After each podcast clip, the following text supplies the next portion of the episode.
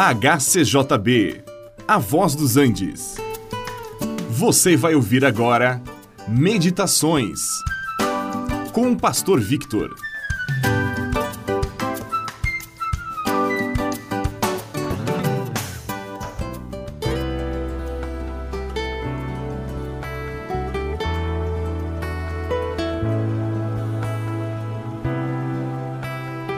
Existem muitas espécies de árvores. Algumas dão frutos, outras não.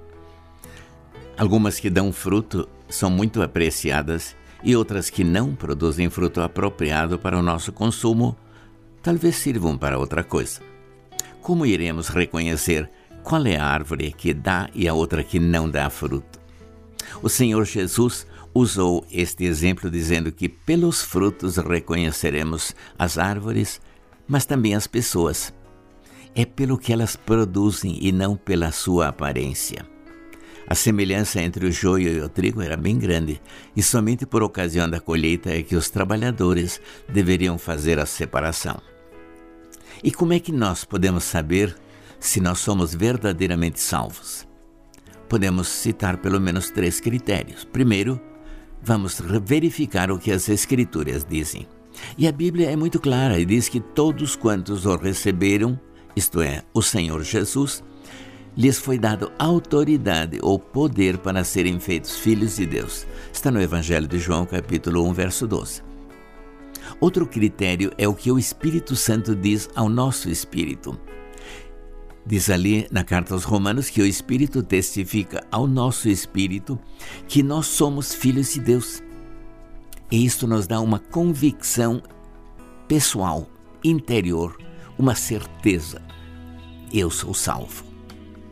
E depois ainda tem o critério de uma vida transformada. São os frutos que produzimos.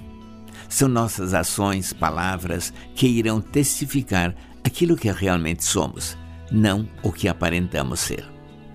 Nós não somos responsáveis pelas ações de outras pessoas, mas somos responsáveis pelas nossas reações. Se alguém nos ofende, podemos reagir e devolver na mesma moeda. Mas também podemos reagir de outra maneira. Podemos nos calar, orar por aqueles que nos ofenderam, esperar a poeira baixar, como se diz, e depois resolver a coisa. O fruto da misericórdia também deve aparecer em nossa vida, pois Deus é misericordioso e assim também nós devemos ser. Quando estivermos na condição de exercer misericórdia para com alguém que está precisando, então o amor de Deus que foi derramado em nosso coração entrará em ação e produziremos o fruto de misericórdia e poderemos ajudar tal pessoa. Ao verificar os frutos do Espírito mencionados na carta aos Gálatas, nós verificaremos que o amor, a alegria, paz, paciência e todos os demais devem também aparecer em nossa caminhada neste mundo, pois a presença do Espírito de Cristo em nós é que nos capacita a dar muito fruto para a glória de Deus.